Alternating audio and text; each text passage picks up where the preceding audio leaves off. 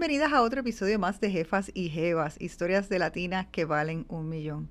Soy tu anfitriona Celina Nogueras, Purpose Driven Latina, First Generation Investor y fundadora de Moa Design Agency. Enseño a las mujeres a escalar su negocio y sus finanzas personales y transformar su mentalidad de escasez en una de inversión. Mi misión es crear una red de un millón de mujeres millonarias en sus negocios o sus finanzas personales. Si te encanta nuestro podcast y quieres ser parte de nuestra comunidad, síguenos en las redes y suscríbete a nuestra lista de correos para que te enteres primero que nadie de nuestros programas y eventos exclusivos. Antes de pasar a nuestra invitada del día de hoy, la jefa y jevas necesitamos un internet rápido y una conexión confiable como nosotras mismas para así poder maximizar nuestro tiempo y potencial. Por eso, Liberty Business está comprometido con ofrecer el mejor servicio y el internet más rápido en Puerto Rico. Con Liberty Business tienes tu negocio mejor conectado. Y sin más preámbulos, hoy tengo a mi lado a una jefa y jeva, super jefa y jeva, Rebeca Feliciano, Certified Financial Planner de Stonecrest Partners. Bienvenida. Gracias. Muchísimas gracias por estar aquí hoy. Para mí es definitivamente muy honrada y orgullo de poder compartir contigo mi información, ¿verdad? Y cómo yo puedo aportar a tu misión que está de verdad, o sea, excelente. Muchísimas gracias. Y hoy vamos a estar hablando, estamos cerca, eh, cuando estamos grabando este podcast y lo vamos a estar publicando, estamos cerca del periodo de planillas. Así es que vamos a utilizar todo tu conocimiento para hablarle a las mujeres de un tema muy importante que es la planificación contributiva a través entonces de herramientas, algunas de inversión y de herramientas de planificación contributiva, ¿verdad que sí? Sí. Que me encanta porque esto es un tema que me han estado pidiendo, gente me escribe, mira, vienen las planillas ya, cuando vas a hablar de los 401ks, cuando vas a hablar de las IRAs, así es que la gente está esperando este podcast, así que estoy súper contenta de tenerte aquí hoy con nosotros. Tú llevas 25 años de carrera y además de en Stonecrest has estado en la banca desde otros puntos de vista, has estado en Oriental, has estado en UBS, así que tienes una trayectoria amplia.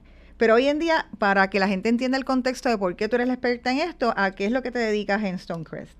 Yo soy consultora financiera de corporaciones e individuos y trabajo con planes de retiro, son mis principales clientes. Empecé mi carrera de, de inversiones en la banca, o sea, siempre he estado dentro de la banca en el área de manejo de capital, planes de retiro. Y sé, o sea, la importancia de toda persona tener ese ahorro para decidir jubilarse si es que lo queremos escoger porque luego de la pandemia, ¿verdad? Esto es como que antes y después de Cristo, es igual antes y después del COVID. Así mismo es. Todos nos hemos reinventado y hay muchas capacidades de trabajo, y pero no deja de ser importante esa deducción y ese ahorro que todos tenemos que tener para esas situaciones fuera de nuestro control, porque esas van a seguir ocurriendo. Ujú. Nosotros aquí en Puerto Rico somos resilientes, sin duda, lo aprendimos desde el huracán María, donde las finanzas cerraron, los bancos no estaban abiertos y sí, ya yo trabajaba. Eh, por mi cuenta, eh, porque me moví. Eh, actualmente la mayoría de los bancos internacionales, o sea, en Puerto Rico no hay ningún banco internacional, los únicos tres bancos que existen actualmente en Puerto Rico son bancos locales. Así que Stonecrest Partners es una firma que ve la oportunidad, vio la oportunidad de poder eh, ayudarnos a nosotros consultores y ayudarnos a nosotros puertorriqueños en tener estos servicios que conocemos y sabemos, ¿verdad?, que nuestra economía está afiliada con Estados Unidos y eso es, ¿verdad?, este, bien importante. Y la industria, pues con toda la situación de los bonos de Puerto Rico, tuvo un cambio significativo. O sea, mi industria de asesores financieros se ha reducido en más de un 50% en, en estos servicios y ahora con la pandemia, con todo este dinero que han recibido tantos puertorriqueños y americanos, más ha incrementado la importancia de qué hago con este dinero. O sea, yo recibí 5 mil dólares, yo recibí 25 mil dólares de un incentivo del gobierno y yo quiero manejarlo. Hay muchas oportunidades. Pero la número uno, la número uno que todos tenemos que trabajar es la planificación contributiva porque ahí siempre está. O sea, Es- eso es, es- algo que lo sabemos. Estemos vivos o muertos, el gobierno cobra. Exactamente. Entonces, vamos a hablarle eh, esa, esa frase de planificación contributiva. Vamos a explicar a la gente qué significa. Creo que es lo primero, dar ese contexto de qué es lo que significa. Porque decía el libro de Rich Dad Poor Dad que una de las cosas más importantes no es no hacer dinero, es saber cómo, siendo legalmente, ¿verdad? Cómo repartirle el menor dinero a- a al gobierno, ¿verdad? Sí, Pero de, de maneras de- legales. Exacto, y aquí pecamos de esa planificación porque en Estados Unidos nuevamente está eh, más palpable la importancia de asesorarte con un profesional que te guíe en qué eh, estrategias tú, debes de implementar porque existen y no podemos dejar de cuidar nuestras finanzas personales porque son tan importantes como la salud física. O sea, la libertad financiera nos da libertad emocional, nos da libertades que todos necesitamos disfrutar. Así que la planificación contributiva no es solamente llenar tu planilla y mirar qué te corresponde pagar. Hay, hay estrategias que son sencillas, que son económicas, que simplemente, o sea, asesorándote de qué manera tú puedes beneficiarte para tener esa deducción o ese crédito contributivo, te va a ayudar a el dinero que tú ganas, dejarlo en tu arca, ser un bien para ti, porque, o sea, crear riqueza es importante y esa riqueza tú la puedes crear con los ingresos que tú tienes durante la fase de trabajo. O sea, esta fase de trabajo es la fase que todos tenemos que exprimir a, a, lo que podamos y esos chavitos que están disponibles y que el IRS y Hacienda Puerto Rico quiere usar nuestro, los podemos poner a trabajar a nuestro favor. Entonces, vamos, existe una diferencia, no es lo mismo estar por servicios profesionales que un empleado, porque los, los, beneficios y los, eh, la planificación contributiva es distinta. Así es que eh, vamos a empezar. que hoy queremos hablar de tres cosas más importantes. Vamos a estar hablando de las giras, vamos a estar hablando de los 401ks y vamos a estar hablando de los planes KIO, porque son tres escalas diferentes para tres tipos de personas diferentes. Vamos a empezar por entonces por la IRA. Eh, explícanos un poco qué es la IRA y qué tipos de IRA existen. La IRA es el tipo de inversión para estas personas que no tienen el beneficio corporativo o grupal a través de su patrono. Y es un fondo de ahorro que tiene una deducción. No es lo mismo un crédito a una deducción. Sí, o sea, lo que la diferencia es que no es dólar a dólar el ahorro contributivo de, de, de la cifra que tú puedes aportar.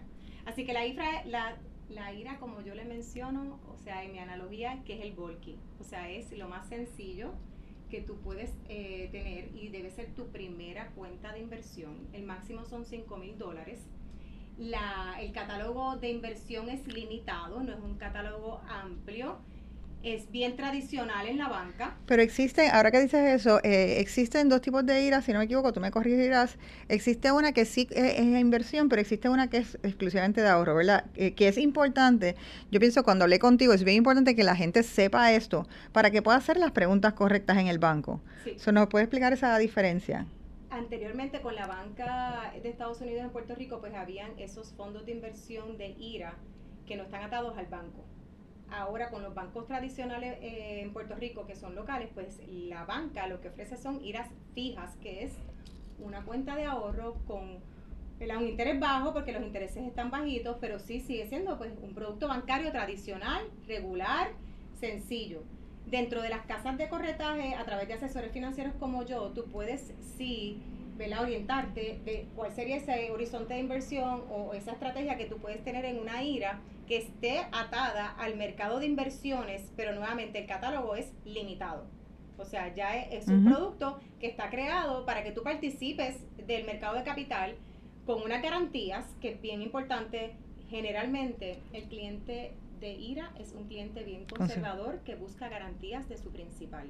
Y si existen esos productos, no están en la sucursal bancaria, Vamos a, para, para explicar un poquito eso, eh, cuando se habla de garantías de principales, que, eh, y, puedo entender la lógica de lo que estás diciendo, es que tú quieres que si, por ejemplo, que, no sacrificar el dinero que tú pusiste, o sea, que sí sea algún tipo de inversión, pero es una inversión bien segura, de poco riesgo, eh, que, que te están asegurando tu principal versus que no estamos hablando de las giras, pero en otro caso de unas inversiones, pues sabemos y le hemos dicho a la gente que hay momentos en que la bolsa fluctúa y puedes entonces estar perdiendo dinero en ese momento. Si no lo sacas, no lo pierdes, siempre les he enseñado eso, pero, pero que puedas estar eh, teniendo no un buen rendimiento. En este caso, en la, con la IRA están asegurados. Hay el tipo de IRA de inversión atado a una anualidad que tiene esa garantía de principal, o sea que tu depósito, tu mínimo de rendimiento va a ser cero. Tu, tu rendimiento nunca va a estar en negativo. Sabemos que todos los activos de inversión son dinámicos. Aquí lo estamos viendo también con el real estate. Creo, creo que eso es algo que la gente pues puede eh, aprender y, también hacer la analogía más fácil porque pues como seres humanos lo que podemos palpar, lo que podemos ver es más fácil que lo que no vemos. Así que las inversiones, eh, el riesgo principal de tú dejar el dinero en una ira tradicional es el costo de vida. O sea, si tu horizonte de inversión es un, horizonte de inversión largo, esa no es la estrategia eh, ideal para tú tener un fondo de retiro a través de, de, ese producto bancario, pero sí existe y está atado, o sea que las inversiones pues van a escoger, o sea, cuál tú quieres eh, eh, usar y nuevamente la IRA tradicional es bien eh, limitado el catálogo de productos de inversión. Yo creo que eso es lo más importante que todos deben saber, o sea, no es tan amplio el producto, las opciones de inversión que tú puedes escoger. Dos preguntitas más con relación a la IRA. en ese sentido, la tenemos que si hay penalidades si se retiran, querría saber si hay penalidades y si es acumulativa. Si uno puede, ah, pues este año en la planilla puse 5 mil dólares, el próximo año pongo 5 mil y se empieza a, como compound. Sí, hay unas que te permiten seguir depositando bajo el mismo contrato. Y eso, es importante saberlo. Sí, que es compounding, o sea que tu interés sobre interés sigue aumentando. Y las penalidades por retirarlo, nuevamente no es una TH, no es un fondo para usarlo por cualquier motivo, o sea, mientras más acceso tengamos al dinero, al dinero bueno, pues vamos a, siempre van a, venir situaciones por las cuales queramos retirarlo, así que no está tan disponible, pero sí. Pero si hay unas eh, eh, salvedades de si uno va a comprar una propiedad, una primera propiedad, y hay algunas cuantas salvedades que lo puedes retirar sin penalidad, porque, y la penalidad es que no tienes que pagar el tax, ¿verdad? porque tuviste una deducción. Exactamente. Y cuando hay situaciones como el huracán María o como el COVID, vienen ventanas especiales donde yo, en mi opinión, es un error, pero el gobierno pues lo pone a su disposición a las personas, sí, la persona usar el dinero del plan de retiro, exacto, para esas situaciones de emergencia que son especiales. Pero las, las reglas por norma son desahucio de una casa, gastos médicos que el plan no cubra, eh, compra de una residencia, que sea tu residencia principal, y cualquier pues, otra situación que Hacienda lo permita, como mencioné, ya sea el huracán María o ya sea el COVID, pues han abierto esas ventanas especiales que también dentro de la planificación contributiva es bien importante mirarlas, evaluarlas, porque esos descuentos es como ir a, a Walmart con un descuento adicional. O sea, en Puerto Rico eh, lo empezó la gobernadora Sila María Calderón, hizo un prepago de 5% de los planes de retiro Acevedo Vilá hizo un descuento de 8% de los planes de retiro. A todos, a mis clientes, yo los orienté. Esto es una ventana de descuento que tú prepagas lo que ya tú tenías acumulado en un plan de retiro. Exacto. Sí, sí, que, eh, y eso lo vas a ver porque después tú tienes, lo que tienes que sopesar así es si al final del camino, cuando tú crees que vas a sacar el dinero, entonces ibas a tener que pagar más taxes, pero entonces sería mejor pagarlos en ese momento. Siempre vas a tener todo lo que sea descuento, tú lo quieres usar. a tu favor. Ok, entonces para resumir la parte de las giras, ¿a quién es que tú le recomiendas ¿En qué caso? O sea, ¿una IRA es para todo el mundo o qué casos particulares estamos recomendando que sí debe sacar una IRA? A toda persona que no tenga el beneficio corporativo o que su empleado, su empleador no le ofrezca un 401k. Toda persona que no tenga el programa. Y que en este caso, eh, usualmente eh, para la IRA sí puede ser un empleado, pero también puede ser servicios profesionales. Sí, puede ser en, en ambos casos. Claro. Ok, pues entonces pasemos a los 401K, los famosos 401K. Primero que todo, vamos a hablar en términos de, ya que estamos en, hablándole al, al, end user, ¿no? Pues vamos a hablarle al end user, aunque yo tengo unas preguntitas también para una persona que tiene un negocio y como negocio quiere hacer un 401K. So, más allá entonces del beneficio, vamos primero vamos a explicar a la gente qué es un, un 401K es un programa de beneficio corporativo donde tu patrono eh, establece el programa y esto se llama Vera Financial Wellness, o sea, como tú le ofreces esa salud financiera a tus empleados de poder tener el Mercedes-Benz. Porque hablamos de ir al Volky, pues, el 401k es el Mercedes-Benz, donde sí tu catálogo de inversión es amplio, donde tienes un crédito contributivo, no es una deducción. Tu W2 viene ajustada. O sea que el, ahorro contributivo es significativo y no se venden las sucursales de los bancos. El patrono tiene que trabajarlo, ¿verdad? Este, a través de, un asesor. La tecnología actualmente, mira, los planes de, retiro 401k, tú los ves en línea igual que tú ves tu cuenta de ahorro y de cheque. O sea, la tecnología funciona a tu favor. Y si, o sea, ese beneficio añadido de un asesor financiero que pueda ayudar a tus empleados a tomar la decisión, porque esto se establece a través de un comité de fiducia. Y sí, todo lo que es dinero, pues queremos verla poder, eh, tenemos que estructurarlo de una manera correcta, sin tener errores, y esto funciona a través de la nómina. Yo nunca voy a olvidar mi primera jefa, yo me gradué y me dijo, esto se llama 401k. Esta es la hoja y aquí yo te recomiendo que tú pongas un 10%. Por fe. Exactamente, entonces, pero vamos a hablarle de eso un poco, ya que estás diciendo eso. Hay diferentes porcientos que primero eh, hay unas, el patrono eh, pone una parte, eh, me gustaría que, que, explicaras eso, si eso es opcional, si es, es, obligatorio, qué parte, hasta cuánto dinero entonces se puede poner y a cuánto por ciento, que equivale a qué por ciento. Ok, el 10% que yo menciono es la regla de las finanzas personales. Igual que tú debes de tener de 3 a 6 meses de tus gastos fijos en una cuenta de ahorro que se llama fondo de emergencia y eso es tu fondo a corto plazo que tú vas a tener en una cuenta bancaria para tú usar para tus necesidades. Pues el próximo paso es tú poner a trabajar para ti tus impuestos a través de un 401k, tú quieres un crédito contributivo y la regla de oro es que tú pongas a trabajar para ti primero un 10% de lo que tú te ganas en un 401k. El por ciento, ¿verdad? Depende de cuánto tú te ganes, porque por darte un ejemplo, una persona que se gana 20 mil dólares de salario, el 10% son 2 mil dólares. Una persona puede llegar hasta 15 mil. O sea que esta persona pudiese todo su salario ahorrarlo y quedarse con 5 mil. Ahora, eso pues, no es real, porque la mayoría de las personas, ¿verdad? No, podemos este, ahorrar todo lo que ganamos. Pero el tope de un participante, que es como se llama al empleado que tiene un programa de un financial wellness a través de su patrono, eh, el tope es 15 mil. La empresa puede, no está obligada, o sea, tú ofreces el programa, el financial wellness, y, ya de, de, por sí por ofrecerlo, pues tienes este, un valor añadido. Nuevamente, la salud financiera de tus empleados hace que, el empleado pues, este, produzca mejor, esté más tranquilo. Y el patrono ya le está dando el programa. No está obligado a hacer una aportación adicional de dólar a dólar. no está obligado. Esto es flexible, se decide a fin de año y si el patrono en base a los salarios puede llegar hasta 61 mil dólares, eso aumentó, era 58 mil dólares en el 2021, ahora para el 2022 aumentó a 61 mil.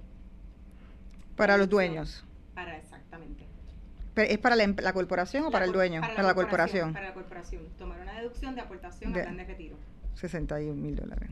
Los programas se establecen eh, sencillo, cada empleado puede pagar en la plataforma, como te había mencionado, la tecnología está a nuestro favor, tú ves tu cuenta en línea, la manejas a tu, a tu forma, nadie va a decidir cómo invertir, lo escoges tú. Esa, ese es otro tema que también me, me interesa porque em, tengo algunas jefas y jevas que han dicho, mira, yo tenía un patrono, me estaba retirando el 401k, me salí de, de, ese, em, eh, ya no estoy trabajando en esa empresa. Me gustaría que habláramos, uno, ¿qué pasa en ese momento cuando ya entonces, si tú cambias de, de patrono? Eh, ¿Qué pasa con ese dinero y si hay penalidades por también por sacar el dinero? No, las penalidades sería el que lo vas a tributar porque tuviste un crédito si eres menor eh, de, si tu balance es menos de 5 mil dólares, si en un 401k, si está depositado en un 401k y tu balance al terminar la relación es menor de 5 mil, te van a enviar una cartita que tiene 60 días para transferir el dinero. Ah. Si en 60 días no respondes, te envían el dinero con la deducción de impuestos. Te quitan el crédito contributivo. Y entonces para transferirlo, o sea, imagínate entonces que me transfiero a un trabajo donde no hay un 401k, un programa de 401k, ¿qué puedo hacer? La IRA. Puedes poner el dinero en la IRA. Puedes poner el dinero en la IRA. Pero en el más común. O el KIO, que el KIO ya si tú cambias de empleo y no tienes eh, plan de retiro, y estás pero, pero no, y estás trabajando por la cuenta solamente. Si no, tienes que transferirlo entonces a la IRA, es la única salida una vez que entra la ira no sale a ninguna parte. Ya, ok, entonces, pero vamos entonces a darle un poquito para atrás al cassette. En el caso entonces, el, el 401k sí es una inversión. Sí, es una inversión de cada empleado. Y entonces, y, pero una inversión literalmente en la bolsa de valores. Tú escoges. Exactamente, eso es lo que quiero, es quiero que le expliques entonces cómo es que funciona, porque al principio, la primera vez te dan un papel y si tú no sabes nada de esto, te dan para escoger, ah, pues ¿dónde es que yo quiero poner el dinero? Esa es la diferencia de tener un asesor dentro de un 401k que pueda ayudarte con la guía, porque tú no quieres tener que orientar a tus empleados con relación a No, claro. Y todos los Eso está, me imagino que es regulado también. Sí, sí. Igual que, ¿verdad? Que la banca, o sea, todo esto es por el gobierno federal. Y la ley ERISA, que es Employee Retirement Income Security Act, en los planes de retiro quisiéramos... Que fue donde se fundó el 401k, que interesantemente se fundó en el 75 aproximadamente, o sea que el 401k es un invento moderno eh, que sale después del seguro social, precisamente para poder sustentar, porque el seguro social no era suficiente, así que por eso es que eh, se funda el 401k. Y tenemos que ponerle la definición a seguro social, dice que es un seguro, no que es un plan de retiro. Correcto. O sea, tú estás recibiendo una deducción de un seguro que tú pagaste. O sea, no podemos pensar que el seguro social va a ser nuestro sustento cuando estemos retirados y todos debemos de planificar a tener por lo menos un reemplazo de nuestro ingreso activo de un 60 a un 80%. O sea, que si tú vives hoy con 20 mil dólares, tú tienes que planificar para cuando te retires, vivas con 14 mil. O sea, ¿de qué fuente de ingreso, de qué eh, bolsillos tú vas a estar recibiendo esas cantidades de dinero? En el tema que estábamos mencionando de cuáles son las opciones de inversión dentro de un 401k, eh, quiero ¿verdad? ser específica que hay opciones tradicionales como una cuenta de ahorro. Todos los planes 401k tienen que tener un bolsillo que se llama cash, que es lo mismo que una cuenta de ahorro donde tú tienes un interés mínimo, donde tú tienes una garantía de tu ahorro. Pero nuevamente, esa no es la inversión correcta para un plan de retiro porque no va a crecer el dinero suficiente contra el costo de vida. Pero por ley tiene que estar ese bolsillo. Por ley tiene que estar el bolsillo de los bonos, que para nosotros es una mala palabra, pero créanme que mira, el mercado de bonos es trillonario. Lo que ha pasado en Puerto Rico es, ¿verdad? Este, un espacio bien pequeño dentro de lo que es ese mundo. Y también tiene que tener una, una canasta de acciones y acciones lo vemos, ahora lo estamos viendo con la guerra, lamentablemente, o sea, como cuán, cuán cerca estamos todos de ese mercado internacional. Correcto. Y menciono, el mercado Participamos. ahora mismo está en descuento y lo que mencioné al principio, tú quieres buscar los descuentos. Ciertamente. Esta eh, cartera de inversión debe tener acciones americanas y tiene que tener acciones internacionales. Correcto. Pues entonces yo creo que con eso eh, eh resumimos el 401k. El 401k sí es bien específico para es para empleados, eh, no es para servicios profesionales, no es para personas que están por su cuenta. cuánta, pero entonces si habla, vamos a hablar de estas personas que están por su cuenta y son sus empresarios, si ellos quieren hacer un 401k en su empresa, ¿qué es lo que mínimo que tienen que tener? ¿Tienen que tener empleados? ¿Cuántos empleados tienen que tener? Dos empleados o más. Dos empleados. O sea, él, un empleado, o sea, dos, aparte del dueño, para que entonces puedas establecer lo que se llama el programa de 401k. Perfecto. Entonces, están los individuos que se ganan, que trabajan por su cuenta, eh, que son eh, solo empresarios o servicios profesionales o eh, trabajan por su cuenta por servicios profesionales y se ganan más de 100 mil, 200 mil dólares. Entonces, ahí estamos hablando, ese realmente una IRA no le beneficia. La deducción, es deducción, es crédito contributivo. Correcto. Y nuevamente para el KIO es que estés doing business as of, o sea que no estás incorporado. Un KIO es una, una estructura de una persona que está haciendo negocio por su cuenta, lo cual yo, no ahora aquí, o sea, en la vida tan litigante que estamos llevando a cabo, ningún empresario debe estar haciendo el negocio por su nombre. Correcto. Eso es otra vez importancia de la planificación contributiva y sobre todo por el hecho de el ahorro que tú tienes estableciendo una corporación que no eres tú. Correcto. Te protege contra demandas, te beneficia contributivamente, así que eso es una parte de planificación contributiva. Una persona doing business as of, ganándose un ingreso de 200 mil o más, debe de planificar contributivamente incorporarse. Dentro de una eh, incorporación, pues entonces puedes jugar lo que se llama el profit sharing, que tiene el título de 401k. Pero el Kio, pues, es el otro Mercedes-Benz o BMW, está en ese nivel, donde se puede aportar hasta 61 mil dólares. Tú puedes tomar un crédito en tu planilla hasta 61 mil dólares y bajar, ¿verdad? Tu ingreso eh, reportable, por ejemplo, de 200 mil, tú guardas 60 mil, estás en 140 mil. Y entonces, ¿qué pasa con ese dinero? Y ese dinero, eh, o sea, es pre-taxes. O sea que la idea de esto es que tú no pagas taxes por eso. Pero siempre las preguntas que yo me hago y que yo pienso que todas las jefas y jefas me gustaría orientarlas que tienen que preguntar es, es bien importante, si no, lo pagué ahora, pero si yo empiezo a acumular ese dinero y lo quiero sacar de aquí a 10 a 15 años, ese dinero creció, entonces uno tendría que pagar los taxes de, de, todo el dinero que creció. Eso es bien importante saberlo y poderlo calcular. Hay opciones de retirar el dinero exento. En, que, en el en caso de los, de los KIOS, ¿cuáles serían? Eh, ¿Sería retirarlo después de cierta edad? ¿Sería...? El KIO, como es eh, flexible porque es para personas que trabajan por su cuenta, tú puedes establecer cuál es tu edad de retiro. La más temprana es 50 años. Y si tú eh, diseñaste, escribiste en la escritura de tu plan KIO que tu edad de retiro es 50 años, puedes retirar el dinero poco a poco. Los primeros 15 mil que tú recibas anualmente de plan de retiro son exentos. O sea, que tú puedes ir de 15 mil en 15 mil. El que tenga el millón, como que de 15 mil en 15 mil es muy poquito. Pero, o sea, sí, sería eh, una estrategia. O siempre vas a tener una tasa contributiva preferencial. Porque tú vas a estar bajo lo que se llama una eh, eh, obligación contributiva de ganancia de capital a largo plazo. Y siempre la tasa de ganancia de capital a largo plazo va a ser, va a ser reducida a la tasa contributiva de ingreso ordinario.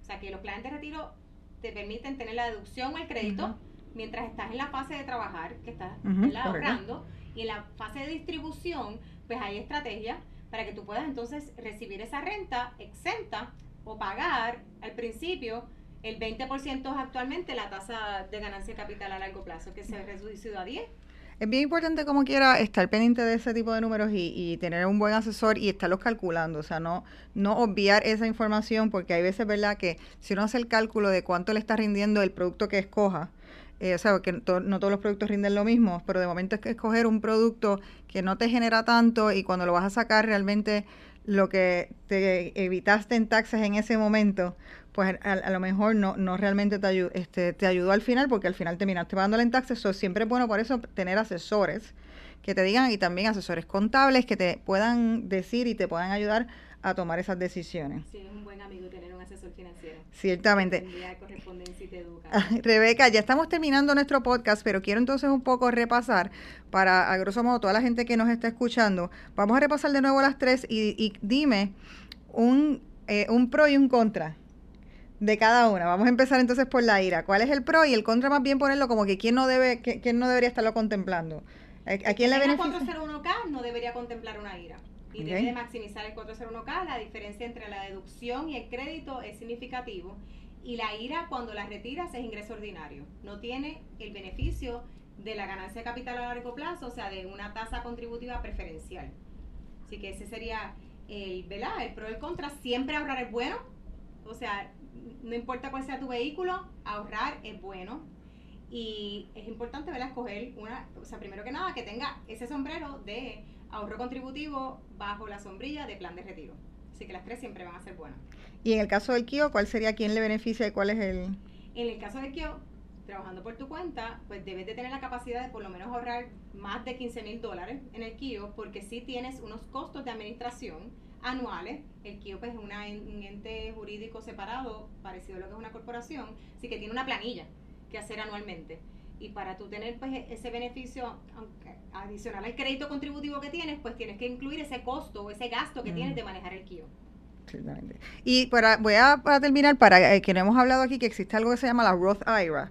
Eh, para personas entonces que están, que tienen en Puerto Rico, eh, que ahora mismo hay una tasa contributiva de hasta 100 mil dólares de tasa fija de 6% o de, o de 10% eh, si llega hasta 200 mil. Eh, la IRA es para ellos, no es para ellos, porque realmente estás poniendo a multiplicar tu dinero o, para eso es mejor que hayan recomienda. La, o sea, sí, en ese caso la ROT IRA la recomendaría porque la ROT la diferencia es que no tienes la deducción, pero no tienes el ingreso ordinario, el pagar el impuesto cuando la retiras. Así que estás acumulando y la retiraste y te fuiste con tu dinero y nunca le pagaste nada haciendo al gobierno de los ahorros que pudiste acumular. Exactamente. Pues muchísimas gracias Rebeca, gracias por toda esta información tan valiosa. Yo creo que pueden haber muchas preguntas y dudas después de este podcast. Les sugiero que nos las envíen. También las pueden poner en YouTube, nos pueden poner abajo y vamos a estar pendientes para poder contestar las preguntas que tenga la gente. Estamos publicando esto en la etapa precisamente de pre-taxes, así es que les recomendamos que estamos a disposición. Si las personas quieren eh, saber un poco más de ti o conectarse contigo, ¿dónde pueden hacerlo? Igual estoy en Facebook, estoy en Instagram, trabajo en las redes sociales, Rebeca Feliciano, y me consiguen en LinkedIn también. Así que a través de Serena, gracias. Pues muchísimas gracias a todas las jefas y jevas que sintonizaron otro episodio más. Saben que tenemos muchísimos episodios, sobre 70 episodios eh, de mujeres fabulosas con negocios millonarios y también tips de finanzas personales. Así es que estamos muy contentos con poder estar aquí gracias al auspicio de Liberty Business y Ferraioli, auspiciando la mujer latina empresaria. Será hasta la próxima. Muchas gracias.